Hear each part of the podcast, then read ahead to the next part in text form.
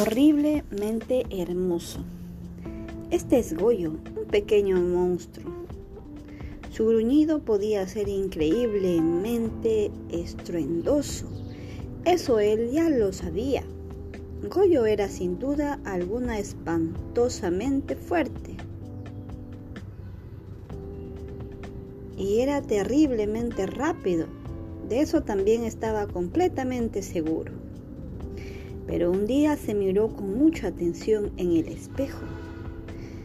Se percató de que su nariz era inmensa y sus orejas puntiagudas, y entonces se preguntó si él era hermoso. Corrió a buscar a su mamá. ¿Soy hermoso? le preguntó. Pero claro que sí, contestó ella. No conozco a nadie que sea tan hermosamente visco como tú. Y estrujó a Goyo con un gran abrazo. Entonces Goyo le preguntó a su papá, ¿soy hermoso? Seguro que lo eres, gritó. Y tienes los pies más apestosos con el olor a queso más rancio del mundo y levantó a su pequeño hijo para hacerlo volar por los aires. Entonces Goyo le preguntó a su abuelo, ¿soy hermoso? Eres el nieto más hermoso que existe, gruñó, y dio una fumada profunda a su pipa. Nadie tiene los dientes más chuecos, amarillos y podridos como tú.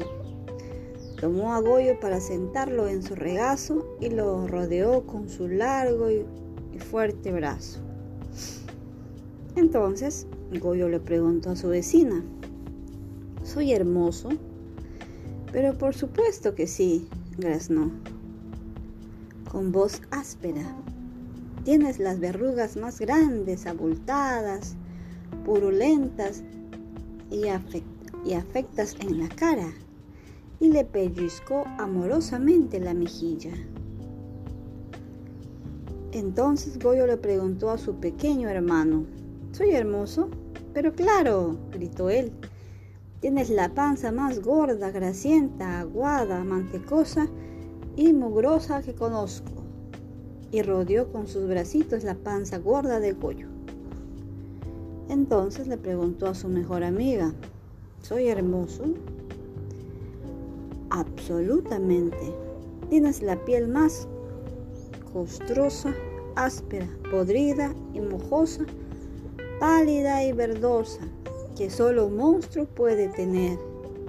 Y le dio a Goyo un ruidoso beso en la nariz.